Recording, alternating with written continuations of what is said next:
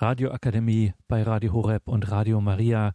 In der Lehreinheit Altes Testament hören wir heute im Katechistenkurs für die Evangelisation in Hochaltingen Vortrag Nummer 11 von Dominikanerschwester Dr. Theresia Mende. Liebe Teilnehmerinnen und Teilnehmer am Katechistenkurs in Hochaltingen. Im zweiten Teil unserer Betrachtungen über die Propheten im Alten Testament wollen wir auf die drei großen Prophetengestalten schauen, mit denen wir wohl am meisten vertraut sind: Jesaja, Jeremia und Ezechiel. Jesaja wirkte noch in der mittleren Königszeit im achten Jahrhundert vor Christus. Jeremia und Ezechiel dann circa 150 bis 200 Jahre später, vor und bis zum Beginn des babylonischen Exils. Schauen wir jetzt zuerst auf Jesaja. Er war ein Zeitgenosse der Propheten Amos und Hosea, über die wir im letzten Vortrag schon sprachen. Während Amos und Hosea jedoch im Nordreich Israel auftraten, wirkte Jesaja im Südreich Juda in der Hauptstadt Jerusalem. Vieles aus der Botschaft der beiden Propheten des Nordreiches taucht dementsprechend auch bei Jesaja im Südreich wieder auf wenn auch zuweilen unter anderer Akzentsetzung. Deshalb möchte ich jetzt nur noch auf die Besonderheiten eingehen, die den Propheten Jesaja gegenüber Amos und Hosea auszeichnen. Jesaja wurde zehn Jahre nach Amos und Hosea im Jahr 740 vor Christus in Jerusalem zum Propheten berufen. Er wirkte etwa 40 Jahre lang im Südreich Juda. Sein prophetisches Wort begleitete eine wahrhaft schicksalsschwere Zeit. Er sah das Nordreich Israel blind in seinen Untergang rennen und das Südreich Juda an den Rand einer nationalen Katastrophe schlittern. In Kapitel 6 schildert Jesaja ausführlich sein Berufungserlebnis im Tempel von Jerusalem. Er sieht in einer eindrucksvollen Vision Jahwe auf einem hohen und erhabenen Thron sitzen. Seraphim umstehen ihn und rufen, Heilig, heilig, heilig ist Jahwe Zebaoth.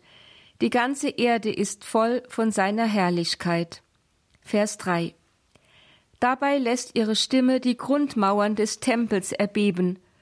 Von der Herrlichkeit Jahwes zu innerst erschüttert, erkennt Jesaja seine Sündigkeit und ruft, Weh mir, ich bin verloren, denn ich bin ein Mensch mit unreinen Lippen und wohne unter einem Volk mit unreinen Lippen. Und meine Augen haben den König Jahwe Zebaoth geschaut. So Vers 5. Doch ein Seraph reinigt seine Lippen mit einer glühenden Kohle, worauf Jesaja die Stimme Jahwes hört. Wen soll ich senden? Wer wird für uns gehen? Und er antwortet freudig, Hier bin ich, sende mich. Vers 8. Dieses Berufungserlebnis des Propheten Jesaja wird seine folgende Verkündigung in drei wesentlichen Punkten prägen. Erstens, Jesaja widerfuhr diese tiefe Gottesbegegnung nicht irgendwo, sondern im Tempel auf dem Zion. So bleibt der Zion für Jesaja und seinen Jüngerkreis der besondere Wohnort Gottes, so auch 818. Diesem ist nach 2816 die Verheißung gegeben, dass auf ihm einmal der Grundstein für das kommende Heil gelegt wird. Seht her, ich lege einen Grundstein in Zion, einen harten und kostbaren Eckstein, ein Fundament, das sicher und fest ist. Wer glaubt, der braucht nicht zu fliehen, heißt es dort. Der Prophet Zachariah führt gut 200 Jahre später nach dem babylonischen Exil diese Verheißung weiter, indem er verkündet: Juble laut, Tochter Zion, jauchze, Tochter Jerusalem. Siehe, dein König kommt zu dir. Er ist gerecht und hilft. Sacharja 9,9. Und wir Christen wissen, dass sich diese Verheißung eines kommenden, gerechten und heilbringenden Königs in Jesus Christus erfüllt hat. So singen wir in einem unserer bekanntesten Adventslieder Tochter Zion, freue dich, juble laut Jerusalem. Sieh, dein König, gemeint ist nun Jesus, der neugeborene König der Juden, kommt zu dir, ja, er kommt, der Friedensfürst. Die Begegnung mit Jahwe als dem König auf dem Zion und die Erfahrung seiner erschütternden Heiligkeit, das ist das zweite Moment im Berufungserlebnis Jesajas, das seine Verkündigung prägen wird.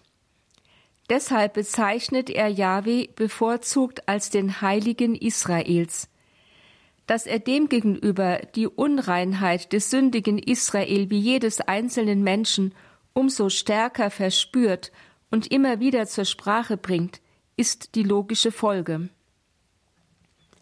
Das dritte prägende Moment im Berufungserlebnis Jesajas ist die Erfahrung, dass der Heilige Israels, vor dem kein Unreiner bestehen kann, doch zugleich der Gott ist, der sich mit dem unreinen Israel auf immer in Liebe verbunden hat. In seiner Verkündigung sieht Jesaja zunächst ganz im Gefolge von Amos eine unabwendbare Katastrophe über Juda heraufziehen. Die Gründe dafür sind, wie schon bei Amos und Hosea, sowohl kultischer als auch sozialer und politischer Art. Schon in 1, 10 bis 17 wendet sich Jesaja gegen den veräußerlichten Kultbetrieb seiner Zeit. Dabei lehnt er Opfer und Gebet nicht grundsätzlich ab, wohl aber dann, wenn sie nicht gedeckt sind durch ein entsprechend ethisch gutes Handeln, wenn sie vielmehr einhergehen mit schamlosem sozialem Unrecht oder gar Mord. Dann sind sie sinnlos, ja sogar eine Beleidigung und Entehrung Gottes des heiligen Israels.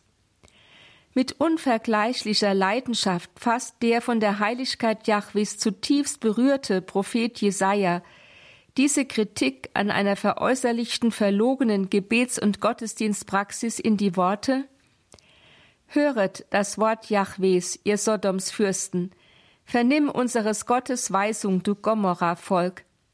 Was soll ich mit euren vielen Schlachtopfern, spricht Jahwe, Brandopfer von Widdern und Fett von Mastkälbern habe ich satt. Das Blut von Stieren und Böcken bin ich leid. Wenn ihr kommt, mein Angesicht zu schauen, wer hat von euch verlangt, dass ihr meine Vorhöfe zertrampelt? Bringt mir nicht länger nutzlose Gaben. Ihr Rauch ist mir ein Gräuel.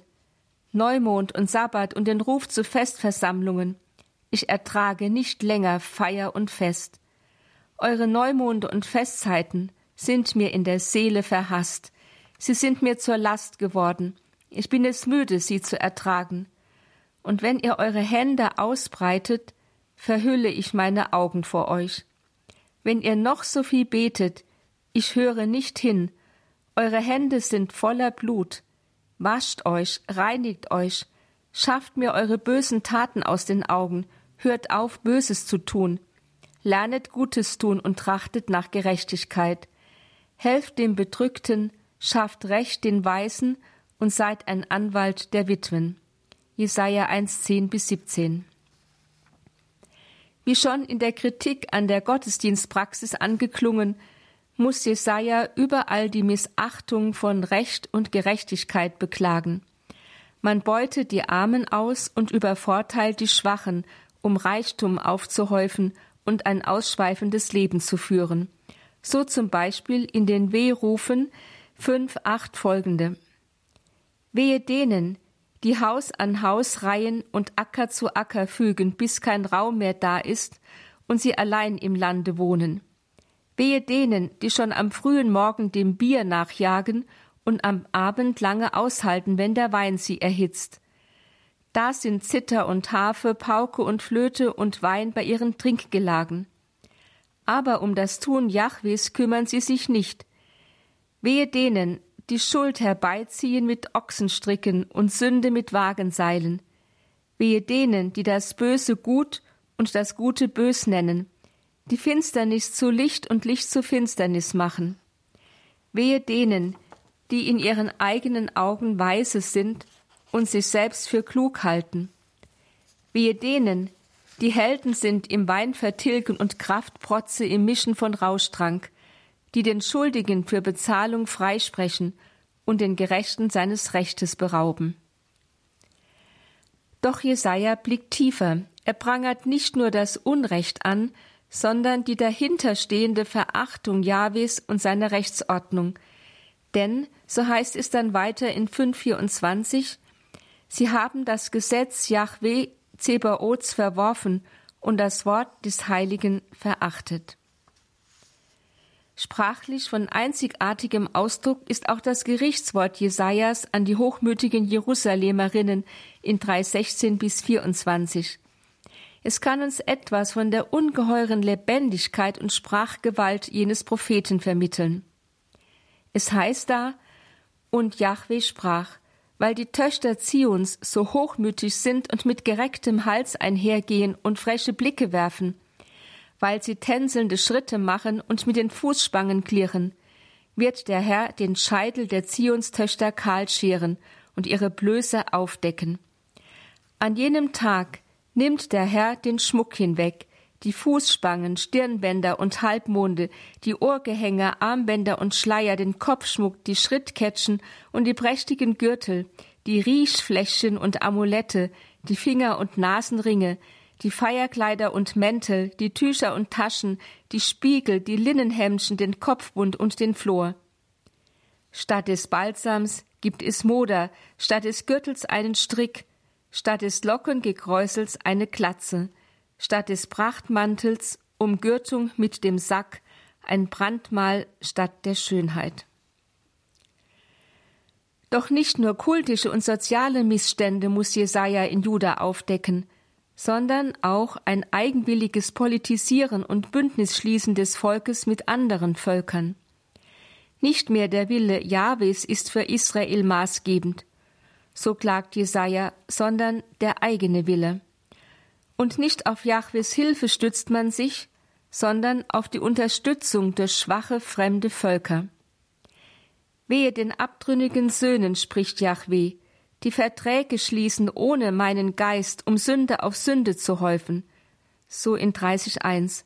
Oder wehe denen, die der Hilfe wegen nach Ägypten hinabziehen, die auf Kriegsrosse ihre Hoffnung setzen. Aber auf den Heiligen Israels schauen sie nicht und fragen nicht nach Yahweh. So 31.1.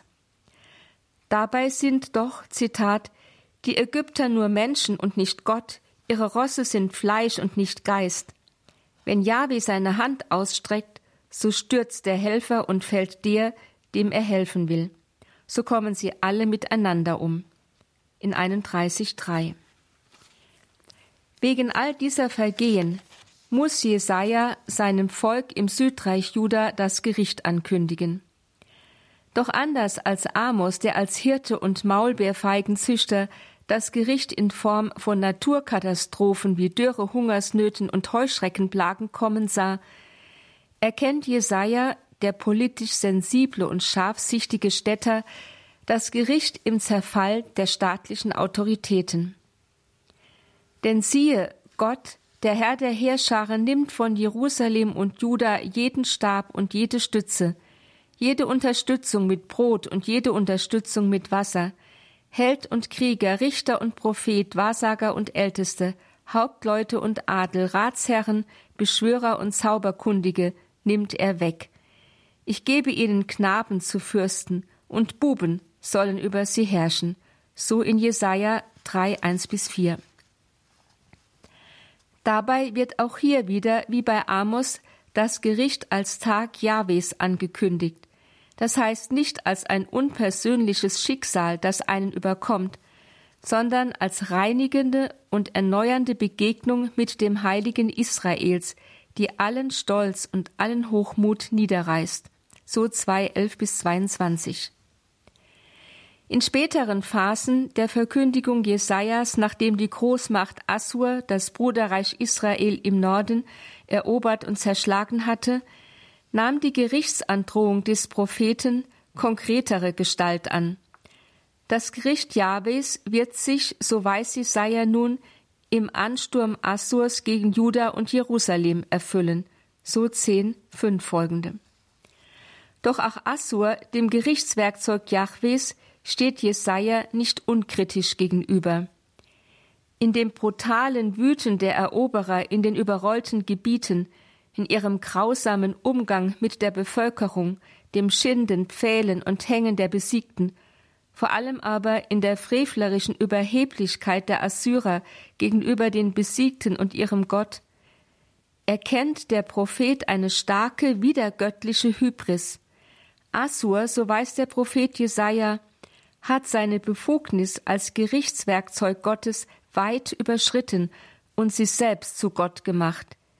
Deshalb sagt er auch ihm das göttliche Strafgericht an, so in 14, 24 bis 27. Doch man würde Jesaja zutiefst verkennen, sehe man nur seine an verschiedenste Adressen gerichteten Gerichtsandrohungen. Im Zusammenhang mit der Wendung gegen Assur entfaltet der Prophet nun auch eine großartige Heilsankündigung für Israel, nämlich die Verheißung eines zukünftigen Heilsbringers, eines neuen Herrschers auf dem davidischen Thron, der aller Gewaltherrschaft von Menschen ein Ende bereiten und eine ewige göttliche Friedensherrschaft aufrichten wird. So heißt es in Jesaja 9, Das Volk, das im Dunkeln lebt, sieht ein helles Licht.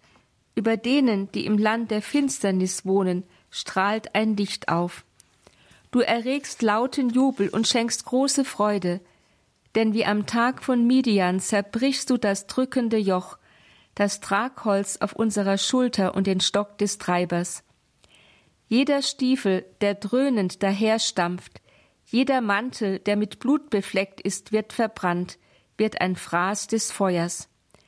Denn ein Kind ist uns geboren, ein Sohn ist uns geschenkt. Die Herrschaft liegt auf seiner Schulter. Man nennt ihn wunderbarer Ratgeber, starker Gott, Vater in Ewigkeit, Fürst des Friedens. Seine Herrschaft ist groß, und der Friede hat kein Ende. Der leidenschaftliche Eifer des Herrn der Heere wird das vollbringen. So Jesaja 9, 1 bis 6.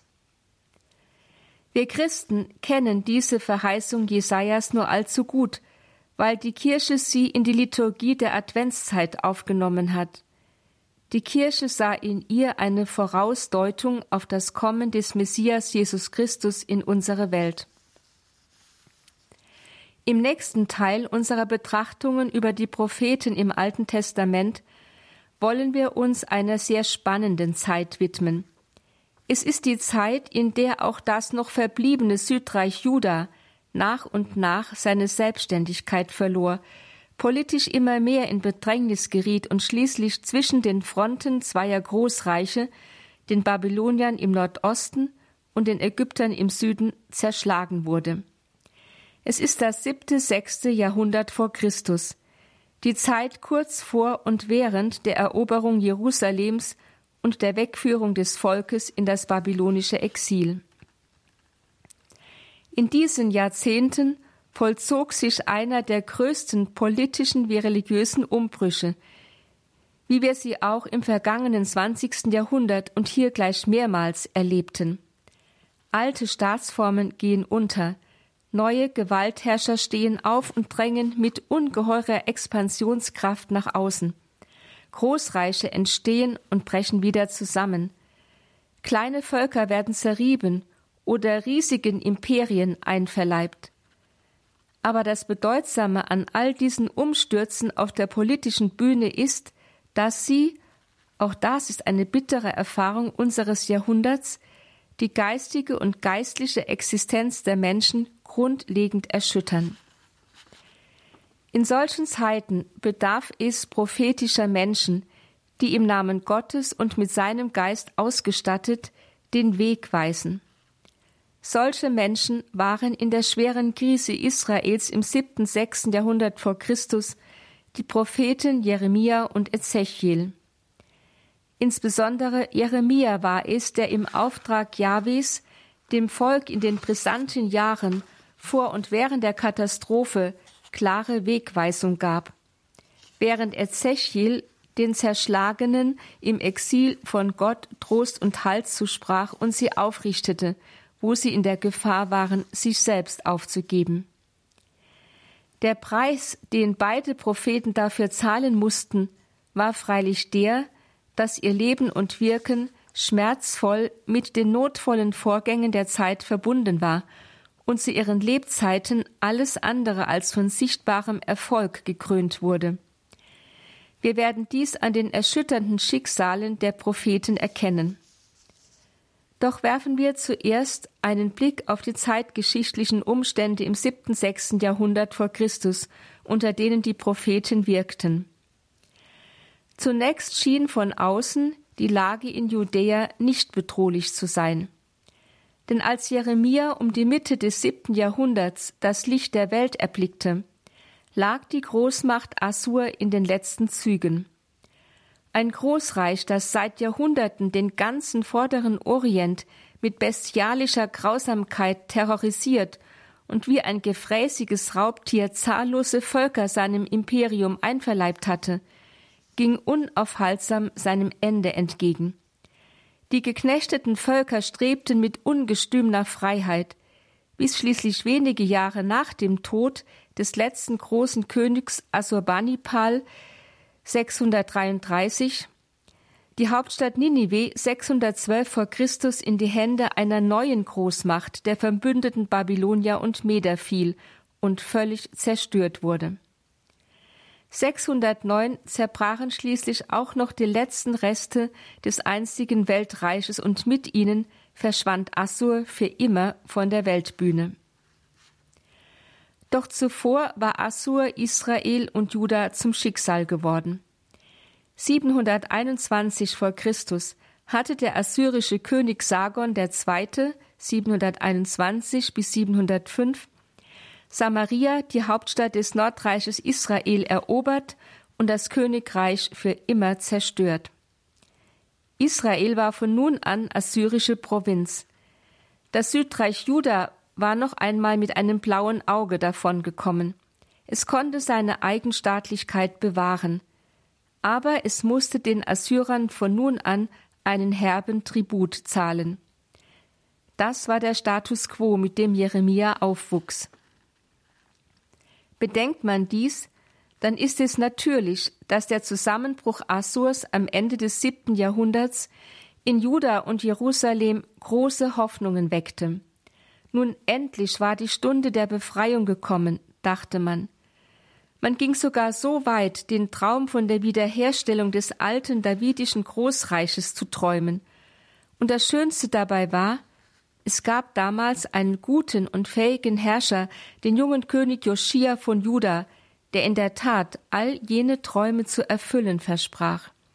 Es war ihm gelungen, das Joch der Assyrer abzuwerfen und weite Teile des 721 an Assur verloren gegangenen Staatsgebietes von Nordisrael, dem Südreich Juda, einzuverleiben.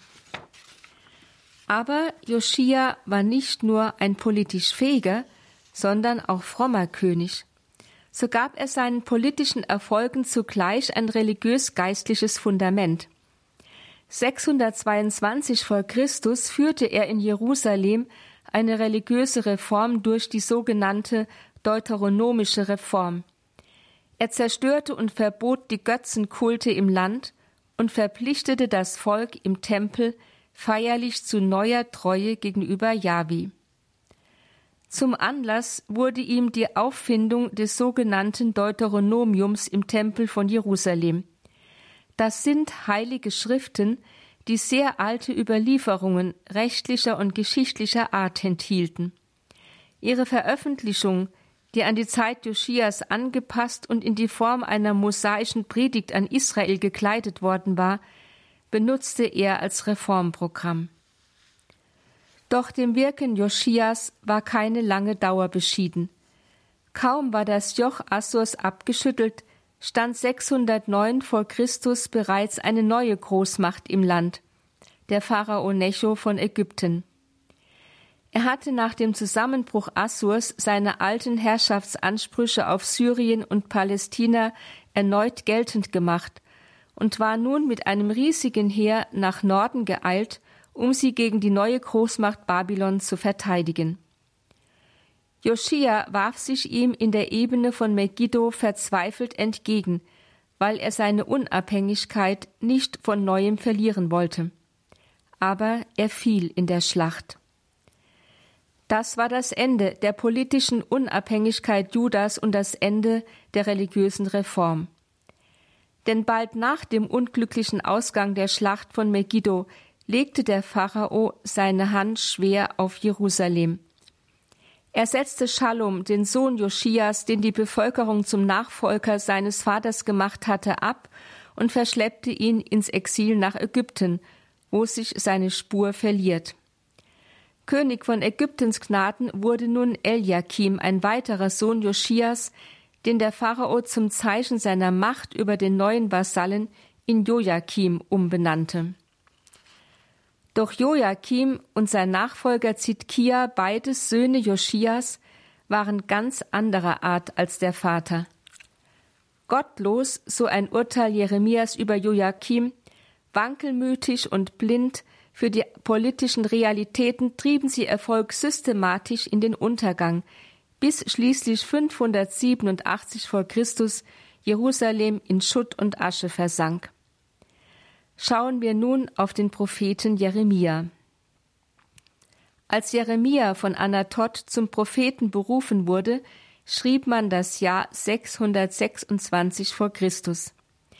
Es war das 13. Regierungsjahr des Königs Joschia und noch eine Zeit relativer politischer Ruhe und Sicherheit. Da sich im Nordosten schon das Unheil in Gestalt des neubabylonischen Königs Nabopolassar zusammenbraute, er hatte sich 625 zum König gemacht, hatte 609 das Assyrerreich zerschlagen und den Pharao von Ägypten herausgefordert. Das konnte man zu jenem Zeitpunkt noch nicht ahnen. Doch Jeremia wusste vom Tag seiner Berufung an, dass der Schein trügte. Jahwe hatte ihm damals in einer Vision offenbart, dass ein furchtbarer Feind aus dem Norden gegen Jerusalem heranstürmen und viel Unheil über das Land bringen wird. Der Prophet schreibt darüber in Jeremia 1,14 bis 16, Da sprach Jahweh zu mir, von Norden her siedet das Unheil über alle Bewohner des Landes. Denn siehe, ich biete alle Königreiche des Nordens auf, spricht Jahweh, und sie werden kommen, und jeder wird seinen Thron aufschlagen vor den Toren Jerusalems, und wieder alle seine Mauern ringsum, und wieder alle Städte Judas. Und ich werde sie zur Rechenschaft ziehen, wegen all des Bösen, weil sie mich verlassen haben und fremden Göttern geräuchert und sich niedergeworfen vor dem Werk ihrer Hände. Diese Gerichtsbotschaft sollte Jeremia überbringen. Es war dem Propheten deshalb vom Tag seiner Berufung an klar, dass er künftig nicht mehr sich selbst gehörte. Die Direktheit und Bestimmtheit, mit der Jahwe ihm eröffnet hatte, dass er ihn schon im Mutterschoß, das heißt von allem Anfang an berufen und zum Propheten bestimmt hatte, so in 1,5, das erlaubte ihm kein Ausweichen mehr. Sein Sträuben, bei dem er seine sicher nicht erlogene menschliche Unzulänglichkeit vorschützte, ach Herr, ich kann nicht reden, ich bin noch so jung, heißt es in 1,6. Das nützte ihm nichts. Ohne Diskussion wies Jahwe alles zurück. Sag nicht, ich bin zu jung. Nein, wohin immer ich dich sende, dahin wirst du gehen. Und was immer ich dich heiße, das wirst du reden. 1,7 Dabei machte Jahwe keinen Hehl daraus, dass er ihn mit all seinen Kräften und Fähigkeiten, ja mit seinem ganzen Leben für sich beanspruchen wird und dass dies großes Leid für ihn zur Folge hat. Leiden, Verfolgungen und Anfechtungen werden sein tägliches Brot sein. Doch er, Jahwe, wird mit ihm sein und ihn gerade darin unbesiegbar machen. So heißt es in 1,17 bis 19, Du aber, gürte deine Lenden, tritt auf und sag ihnen alles, was ich dich heiße. Hab keine Angst vor ihnen, damit nicht ich dir Angst einjage vor ihren Augen.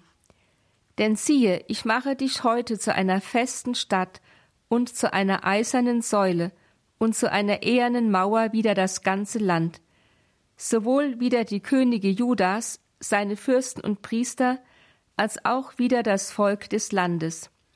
Sie werden Krieg gegen dich führen, aber sie werden dich nicht bezwingen, denn ich bin mit dir, um dich zu retten, spricht Yahweh.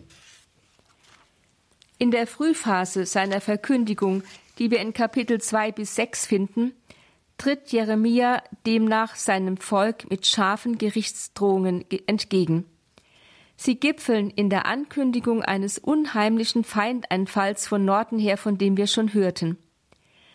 Dabei weiß Jeremia, wie schon Hosea, von einer guten Anfangszeit Israels in der Wüste. Dort war sein Verhältnis zu Jahwe so glühend und rein wie die erste Liebe einer jungen Braut zu ihrem Bräutigam. Kapitel 2, Vers 2 folgende. Doch beim Übergang ins fruchtbare Land Kanaan lief Israel seinem Ehemann davon und tourte mit den Balen, schreibt Jeremia. Die tief empfundene Abscheulichkeit des sexualisierten Balskultes verlieh ihm dabei eine atemberaubend deutliche Sprache. Er vergleicht das dem Balskult ergebene Volk in seiner Zuchtlosigkeit mit, mit einer brünstigen Kamelstute, die von Gier gehetzt hin und her rennt. So in 2,23 bis 25 wie kannst du da noch behaupten, ich habe mich gar nicht befleckt, ich bin nicht hinter den Balen hergelaufen? Schau doch, wie du es treibst im Tal. Sieh ein, was du getan, du leichtfüßige Kamelstute, die kreuz und quer dahinrennt, die ausbricht in die Wüste, von ihrer Gier gehetzt, schnappt sie nach Luft. Wer kann ihre Leidenschaft dämmen? Wer immer sie sucht, hat keine Mühe, er trifft sie bei ihrem vertrauten Umgang. Schone deine Füße, dass du die Schuhe nicht verlierst, deine Kehle, dass sie nicht verdurste. Aber du sagst, es ist umsonst, nein, ich habe die Fremden so lieb, ich muss ihnen nach. Aber Jeremia donnert sein Volk nicht nur zusammen, er deckt vielmehr auch, wie Hosea, die Ursache des religiösen und sittlichen Niedergangs auf, die innere Untreue des Herzens.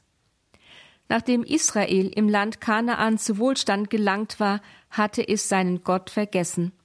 Es suchte nicht mehr seine Nähe, es bemühte sich nicht mehr um sein Wort, und es fragte nicht mehr nach seinem Willen. Auch die Priester und Propheten waren nicht mehr mit Gott vertraut, so dass sich eine erschreckende religiöse Unkenntnis und Gottentfremdung im Land ausbreitete. Alle liefen hinter Windhauch her, Gemeint ist eine leere religiöse Betriebsamkeit, die nur wiederum Leere im Menschen hinterlässt und wurden selbst zu Windhauch, so 2, 4 bis 8. Angesichts dieser Verkündigung könnte man annehmen, dass Jeremia die religiöse Reform Joschias 622 vor Christus freudig begrüßte. War es nicht das, was Jahwe durch ihn vom Volk verlangt hatte, die Umkehr und Hinkehr zu Jahwe und das glühende Bemühen um sein Wort? Doch Jeremia überrascht mit einer unerhört nüchternen Reaktion. Jahwe hat ihn zum Prüfer über sein Volk bestellt, und als solcher muss er feststellen, dass der Schmelzprozess, eben die deuteronomische Reform, gescheitert ist. Denn sie vermochte nicht die Schlacken, das heißt die Bösen im Volk, wirklich herauszuschneiden. Wechselt wohl ein Neger seine Hautfarbe? fragt Jeremia voller Skepsis das Volk. Oder ein Leopard seine Flecken? Dann könntet auch ihr euch noch bessern, die ihr an das Böse gewöhnt seid. 1323. Aber arglistig ohnegleichen ist das Herz und unverbesserlich. Wer kann es ergründen? Jeremia 17,9. Und in der Tat erhält Jeremia sehr bald Recht. Nach dem jähen Tod Joschias sich, entwickeln sich die Verhältnisse im Land rasend auf die Katastrophe zu. 609 hatte, wie schon gesagt, der gottlose Joachim, so nennt ihn Jeremia, in Jerusalem den Thron bestiegen und die deuteronomische Reform sofort sterben lassen. 598 beging dieser Verblendete die politische Wahnsinnstat, dem babylonischen König Nebukadnezar, dem er inzwischen tributpflichtig geworden war, die Vasallenschaft aufzukündigen. Nach einigem Zögern zog Nebukadnezar nach Westen und belagerte zum ersten Mal Jerusalem. Zu seinem Glück starb Joachim während der Belagerung. Sein erst 18-jähriger Sohn Joachim, den man an seiner Stadt zum König gemacht hatte, musste die Torheit seines Vaters bitter bezahlen. Nach der Übergabe der Stadt wurde er mit einem Teil der Bevölkerung in die Gefangenschaft nach Babel deportiert. Dort verliert sich seine Spur. Anstelle Joachims setzte Nebukadnezar Zitkia, einen Bruder Joachims, zum König ein. Er war der letzte König von Jerusalem, persönlich wohl lauterer als sein Bruder, aber als Politiker zu schwach und zu nachgiebig.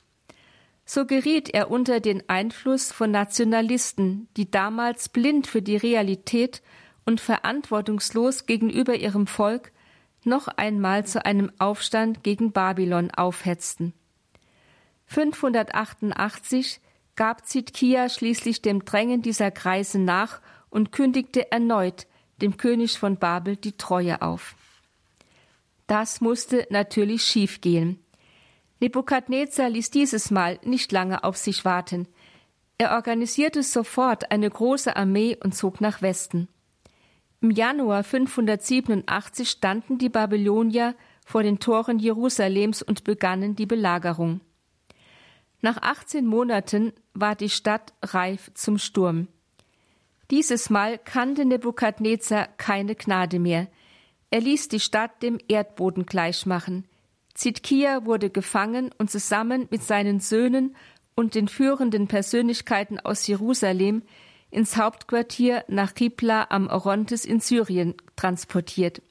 So in Jeremia 39. Dort hielt Nebukadnezar grausam Gericht. Die Rädelsführer des Aufstandes wurden hingerichtet, die Söhne Zitkias vor den Augen ihres Vaters ermordet.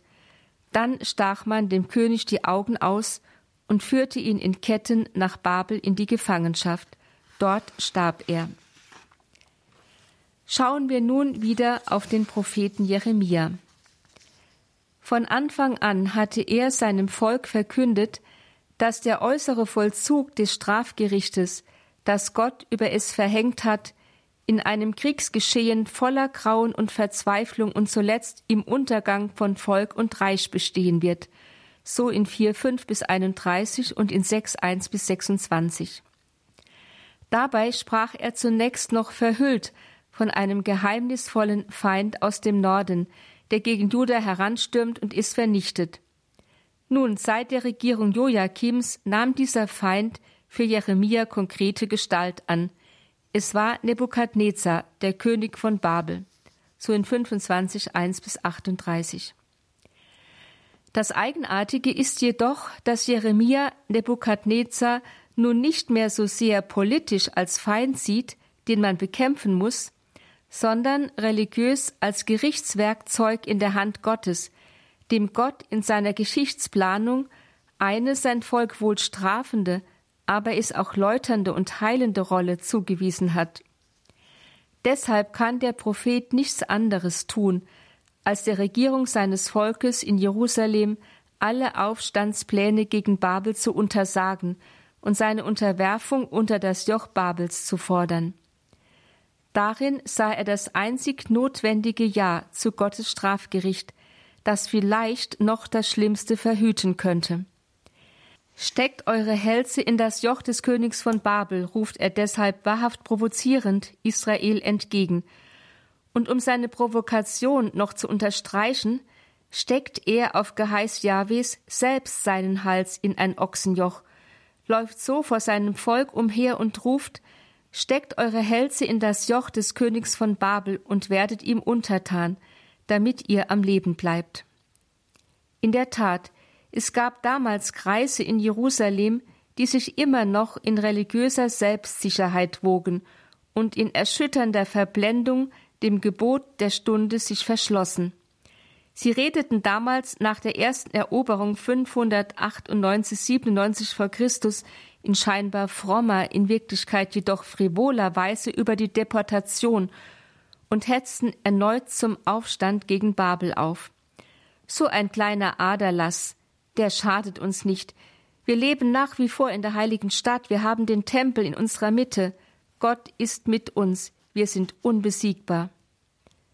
Doch Jeremia erkannte mit prophetischem Scharfblick in solchen Reden die Überheblichkeit und Blindheit von Menschen, die sich in frömmelnder Sicherheit wiegen, weil sie nicht einsehen wollen, dass sie die Umkehr bitter nötig haben.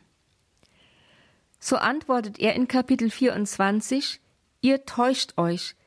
Die, die jetzt nach Babel gegangen sind, die haben noch eine Zukunft, ihr nicht.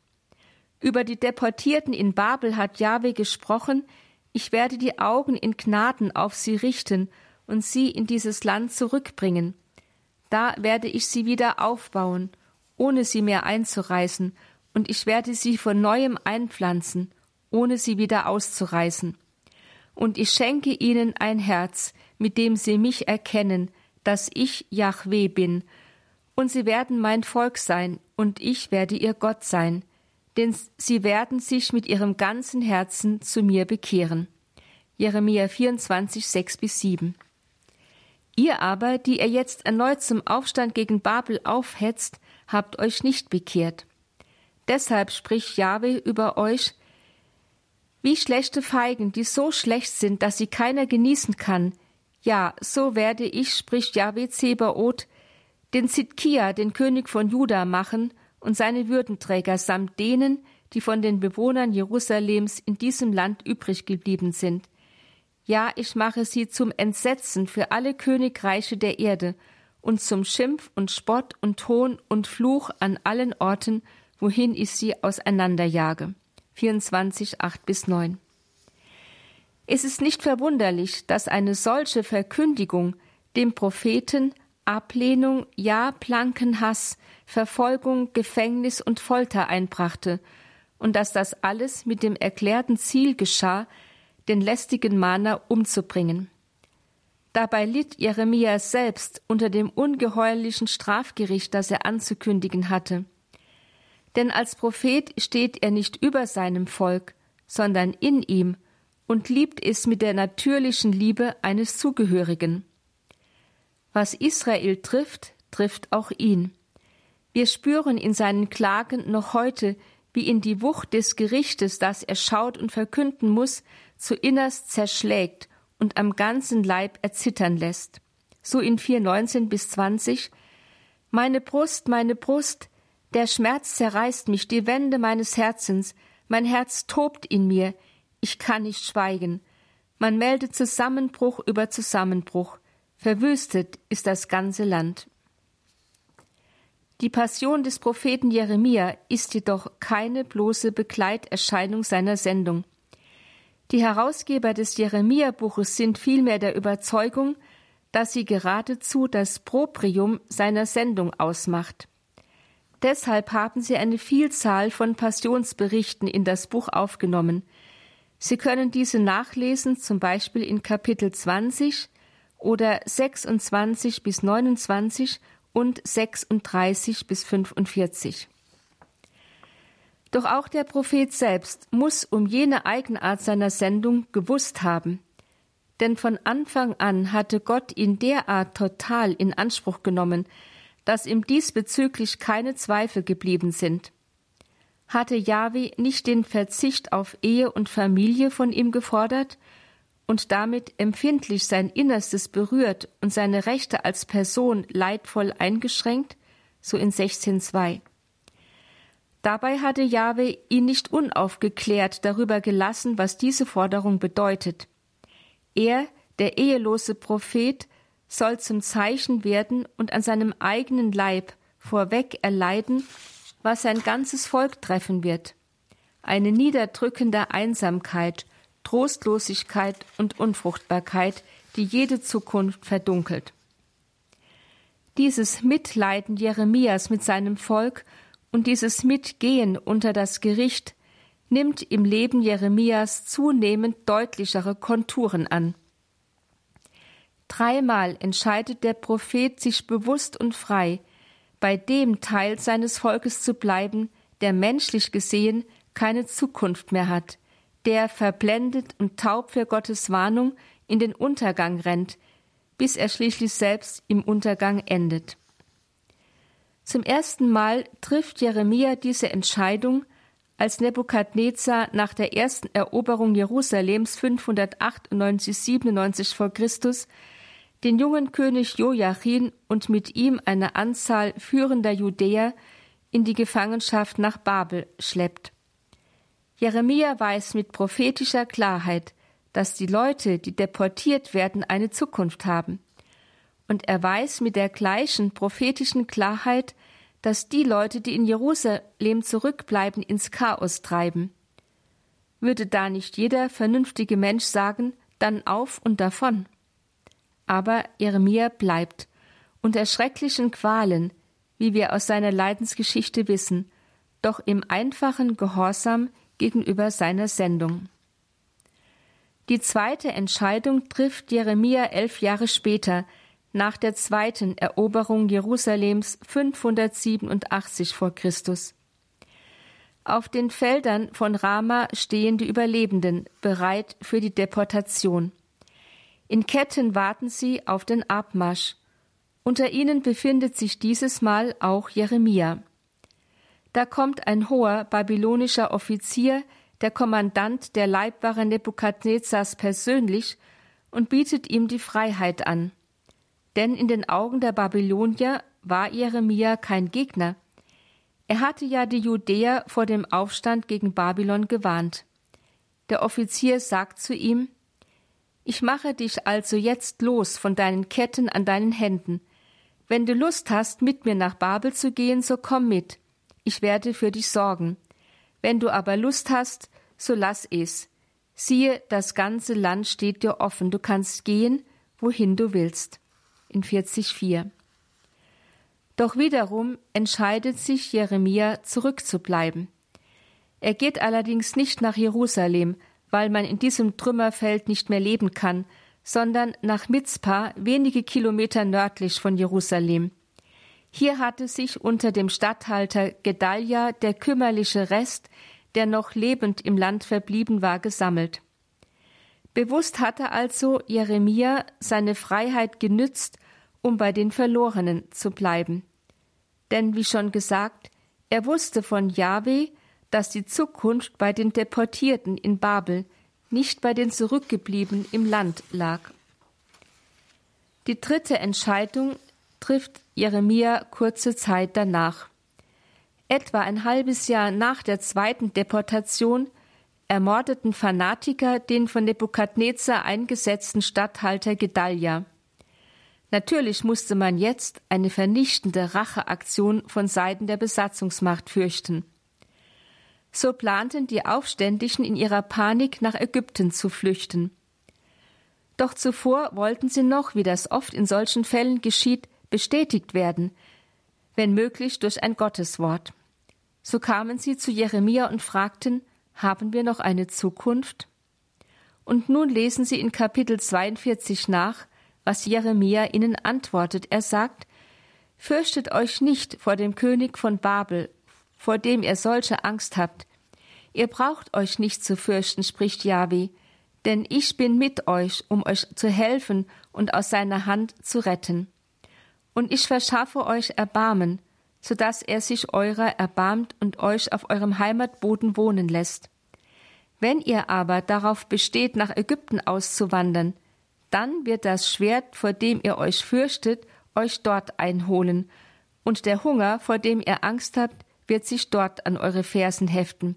Ihr werdet dort sterben. So Jeremia 42, 11 bis 16. Natürlich hörten sie nicht auf Jeremia. Sie wollten ja gar nicht wirklich Gottes Willen erfahren. So taten sie, was sie von Anfang an vorhatten. Sie flohen nach Ägypten und Jeremia, ihn schleppten sie mit, oder besser, er ließ sich mitschleppen. Zum dritten Mal entschied er sich bei den Verlorenen zu bleiben.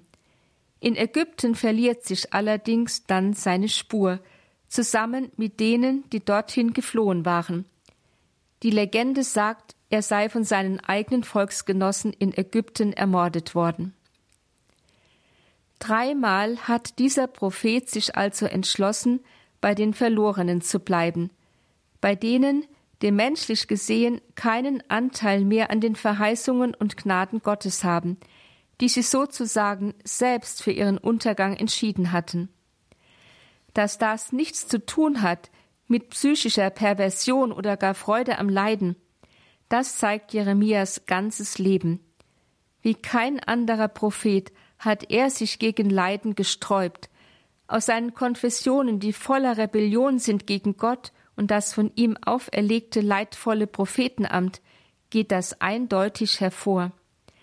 Man kann deshalb seine wiederholte systematische Entscheidung für die Verlorenen nur dadurch erklären, dass er einem Ruf, einem unbedingten Befehl Gottes gehorsam sein wollte und dass er diesen Gehorsam leistete, weil er seinen Herrn liebte, auch wenn er ihn nicht verstand. Inwieweit Jeremia dabei bewusst war, dass in seinem Bleiben bei den Verlorenen Gott unter ihnen geblieben ist, in seinem Leiden an ihnen und um sie Gott gelitten hat, weil er auch im letzten Dunkel des Untergangs den Menschen nicht aufgibt, das wissen wir nicht. Auf jeden Fall haben seine innere Anhänglichkeit an Jahwe und seine Liebe zu ihm ihn immer wieder aufgerichtet und durch das unverständliche Dunkel hindurchgetragen. Seine Konfessionen, das sind Bekenntnisse bzw. Gebete des Propheten, in denen er in persönlicher Hinwendung zu Gott klagt und weint. Seine Konfessionen also legen davon ein erschütterndes Zeugnis ab. Mitten in den wildesten Anklagen gegen Gott brechen hier Worte kindlicher Zutraulichkeit aus Jeremia hervor, wie zum Beispiel in Jeremia 15, 16 fanden sich Worte von dir, Jahwe, so verschlang ich sie. Dein Wort war mir Glück und Herzensfreude. Ich bin doch nach dir genannt, Jahwe, Gott Zebaoth. Oder in 20,7 Du hast mich verlockt, Jahwe, und ich ließ mich verlocken. Du hast mich gepackt und überwältigt. Dass man jedoch nachträglich die Botschaft des Lebens Jeremias so verstanden hat, das zeigt Kapitel 45. Hier schloss die spätere Redaktion des Jeremia-Buches die letzten Worte des Propheten mit einem Gotteswort ab, das Jeremia Jahre zuvor einmal im Namen Jahwes an seinen Freund und Schreiber Baruch gerichtet hatte. Baruch hatte die furchtbaren Gerichtsdrohungen, die Jeremia verkünden musste, auf eine Papierrolle geschrieben. Als er all die Schrecklichkeiten vernahm, brach es aus ihm hervor, Wehe mir, ich bin müde vom Seufzen und finde keine Ruhe. So 45,3. Da ermutigte Jeremia seinen Freund und richtete ihn wieder auf, indem er ihm folgendes Gotteswort zusprach. So spricht Gott der Herr. Was ich gebaut habe, breche ich nieder, und was ich gepflanzt habe, reiße ich aus. Das heißt, ich leide doch selbst unter dem Gericht, das ich ausüben muss. Und da verlangst du Wundertaten für dich? Verlange es nicht. 45, 4 bis 5. Die Redaktoren des Jeremia-Buches lassen hier erkennen, dass ihnen am Leben Jeremias aufgegangen ist, dass das Schicksal des prophetischen Gotteszeugen kein anderes sein kann als das Schicksal Gottes selbst. Der Prophet leidet, weil Gott leidet unter der Untreue seines Volkes. Hat je eine Jungfrau ihr Geschmeide vergessen, eine Braut ihren Gürtel? Aber mein Volk hat mich vergessen schon ungezählte Tage, klagt Jahwe in Jeremia 2, 32. Und in 3, 19 und 20? Ich dachte, du würdest mich Vater nennen und mich niemals verlassen. Aber wie eine Frau, die ihrem Ehegefährten die Treue bricht, so hat das Haus Israel mir die Treue gebrochen, Spruch des Herrn. Dabei leidet Jahwe nicht nur unter der Untreue seines Volkes, sondern auch unter dem Unheil, das Israel durch diese Untreue selbst über sich heraufbeschworen hat. Im Bild von Jeremia 45 gesprochen, Gott leidet daran, dass er einreißen muss, was er selbst aufgebaut hat. Wir können kaum ermessen, welch ein Schmerz sich in einem solchen Gotteswort verbirgt.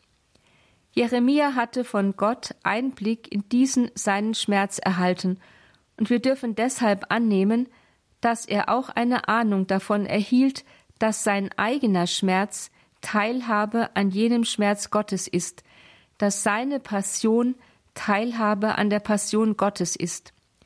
Die Redaktoren des Jeremia-Buches sind jedenfalls dieser Überzeugung und haben deshalb das Kapitel 45 an das Ende der Reden des Propheten gestellt. Vielleicht drängt sich Ihnen nun an diesem Punkt die Frage auf, gibt es denn für den prophetischen Gotteszeugen nur Dunkelheit, nur Leid und Untergang? Durchaus nicht, dessen war sich auch Jeremia bewusst. Wir sahen schon, dass er mit kindlicher Liebe an Jahwe hing und der Umgang mit ihm im Glück und Herzensfreude bedeutete.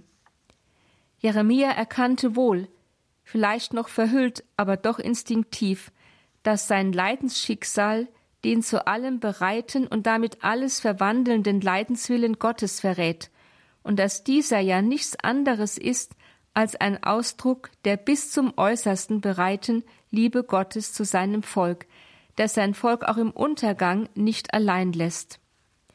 Zwar musste Jeremia sein Leben opfern, indem er wissend um die Sinnlosigkeit der Flucht nach Ägypten mit den Flüchteten in ihr selbst gewähltes Ende hineinging. Doch wusste Jeremia, dass auf diese Weise Gott durch ihn unter den Verlorenen präsent blieb. Der Prophet Ezechiel bezeugt später, dass ein solches Handeln, bildlich gesprochen, ein in die Bresche springen bedeutet, so Ezechiel 13,5 das den Todgeweihten Rettung verschafft.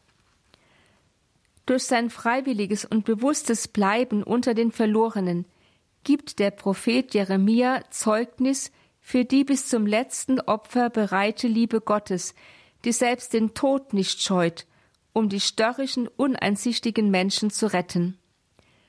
So ist das Lebensschicksal Jeremias ein einziges Zeugnis von Gottes heißem Ringen um den Menschen, von seiner Bereitschaft, den Weg mit den Menschen auch dann bis zum Ende mitzugehen, wenn sie untreu sind, und von seiner durch nichts zu erschütternden Liebe, die gerade in der Lebenshingabe rettet.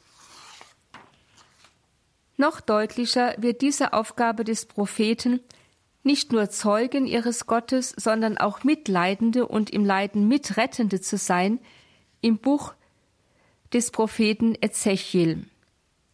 Aus Zeitgründen möchte ich bei Ezechiel nur noch auf diesen Aspekt seiner Verkündigung eingehen. Alles Übrige lehnt sich ohnehin stark an die Botschaft Jeremias an. Ezechiel, der Sohn eines Priesters, war 598 vor Christus mit der ersten Deportation nach Babel gekommen, gerade 25 Jahre alt. Eigentlich hätte er nach der alten levitischen Priesterordnung in diesem Jahr seinen Dienst am Tempel antreten dürfen. Stattdessen musste er nun den Weg in die Verbannung antreten. Der hoffnungsvolle Anfang als Priester seines Gottes endete somit in der völligen Verdüsterung all seiner Hoffnungen. Denn der Beginn des nun unaufhaltsamen Untergangs seines Volkes stand ihm in Babel ebenso unerbittlich vor Augen wie dem Propheten Jeremia in Jerusalem. Aber in dieser Stunde, in der Ezechiel sein priesterliches Amt aus den Händen geschlagen wurde, wuchs ihm von Gott her eine neue Aufgabe zu. In den ersten fünf Jahren der Verbannung bestand sie zunächst in etwas ganz Unauffälligem. Es war die Seelsorge an den Verbannten, den Geschlagenen und Verzweifelten. Bisher hatten diese Menschen so selbstsicher und ohne groß nach Gott zu fragen, ihr Leben selbst in die Hand genommen. Doch nun, da sie vor den Trümmern ihrer selbstgelenkten Existenz standen, spürten sie auf einmal, dass sie kein Fundament im Glauben besaßen und jetzt ins Bodenlose stürzten. Diese Menschen musste Ezechiel auffangen, und das mit seinem eigenen Glauben, da alle religiösen Stützen wie der Tempel, der Kult usw. So weggebrochen waren. Dass das für ihn nicht leicht war, können Sie sich denken. Denn auch er war, obwohl er anders als Jeremia kein einziges Wort über seine inneren Kämpfe preisgibt, ein Angefochtener im Glauben. Woher sollte er wissen, ob dieser erbarmungswürdige, zerstrittene, zum Teil rebellisch uneinsichtige und zum Teil resignierte Haufen, um den er sich da abmühte, überhaupt noch eine Zukunft haben würde. Sie waren ja abgeschnitten von den lebendigen Quellen des Glaubens in der Heimat und fern jeder Verheißung. Kann aber ein amputiertes Glied lange getrennt vom Körper leben, ohne zu sterben? mag er sich da manchmal gefragt haben. Fünf Jahre lang lebte und arbeitete Ezechiel in diesem Dunkel und unter schweren Zweifeln, bis sich 592 vor Christus bei einer gottesdienstlichen Versammlung am Fluss Keba der Himmel über ihm öffnete und er seine Berufung zum Propheten empfing. So in Ezechiel 1 bis 3. Wie Ezechiel und die nachfolgenden Herausgeber seiner Worte das ihm auferlegte Prophetenamt auffassten, wird exemplarisch an zwei Stellen des Buches deutlich, in Kapitel 4 und in 13,5. In Kapitel 4 befiehlt Jahwe dem Propheten, nicht mit Worten, sondern mit einer Zeichenhandlung vor sein Volk hinzutreten. Er soll die Belagerung Jerusalems darstellen. Jahwe fordert ihn auf, und du lege dich auf deine linke Seite und lege auf dich die Schuld des Hauses Israel. Nach der Zahl der Tage, die du auf ihr liegst, sollst du ihre Verschuldung tragen. Und ich setze dir die Jahre ihrer Schuld fest als Zahl von Tagen. 190 Tage sollst du die Schuld des Hauses Israel tragen. Und wenn du damit fertig bist, sollst du dich auf deine rechte Seite legen und sollst die Verschuldung des Hauses Juda tragen. 40 Tage. Einen Tag für jedes Jahr lege ich dir auf. Und siehe, ich lege dir Fesseln an, so dass du nicht von der einen Seite auf die andere dich wenden kannst, bis die Tage deiner Bedrängnis zu Ende sind. Hier ist nun offen ausgesprochen, was sich bei Jeremia bisher nur verhüllt andeutete. Die eigentliche Aufgabe der Propheten, der innerste Kern ihrer Sendung, ist die stellvertretend sühnende Lebenshingabe. In einem schweren körperlichen und seelischen Leiden müssen sie die Last des Gerichtes auf sich nehmen, die dem ganzen Volk auferlegt ist.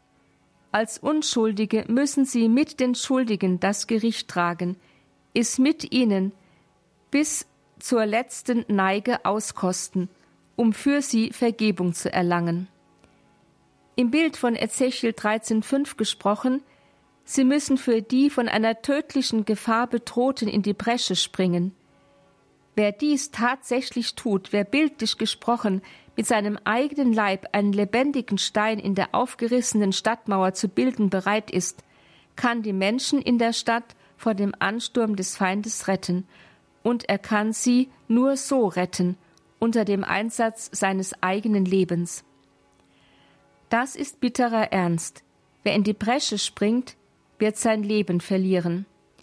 Ezechiel hat dies verspürt, als Jabe ihm die Schuld des Hauses Israel und des Hauses Juda auflud und ihn dabei buchstäblich in die Leiden dieser Sündenlast hineinfesselte. Ich lege dir Fesseln an, sprach Jabe zu ihm, so dass du dich nicht von einer Seite auf die andere wenden kannst, so in 4,8. Jeremia hat es verspürt, als man ihn vermutlich gefesselt, nach Ägypten in den Untergang verschleppte. Und nicht zuletzt Jesus hat es verspürt, als er ans Kreuz genagelt, reglos gefesselt, mitten unter Verbrechern hing und nicht nur mit ihnen in den Tod, sondern, wie der erste Petrusbrief in 3.18 folgende betont, auch in die Unterwelt, die Hölle hinabstieg. Aber gerade an Jesus können wir auch erkennen, dass der Verlust des Lebens seinen Gewinn bedeutet, und zwar nicht nur für die, für die wir es hingeben, sondern auch für uns selbst. Wenn das Weizenkorn in die Erde fällt und stirbt, bringt es reiche Frucht. So Johannes 12, 24. Abschließend können wir feststellen, die Aufgabe der Propheten des Alten Testamentes hat sich mehr und mehr in die Richtung einer von Gott auferlegten Stellvertretung für die ihnen Anvertrauten entwickelt, einer Stellvertretung, die schließlich in letzter Konsequenz eine stellvertretende Lebenshingabe bedeutet. Im nächsten, dem dritten Vortrag über die Propheten, werden wir sehen, wie dieser Gedanke sich in exilisch nachexilischer Zeit mehr und mehr vertieft, bis hin zur stellvertretenden Lebenshingabe Jesu Christi, des größten aller Propheten für alle Menschen. Das war die Dominikanerin Schwester Dr. Theresia Mende vom Institut für Neuevangelisierung in Augsburg.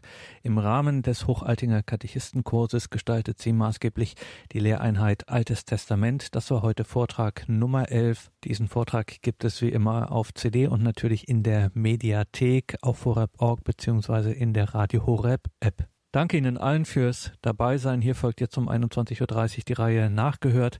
Mein Name ist Gregor Dornis. Ich wünsche Ihnen viel Freude hier im weiteren Programm und einen gesegneten Abend und eine behütete Nacht.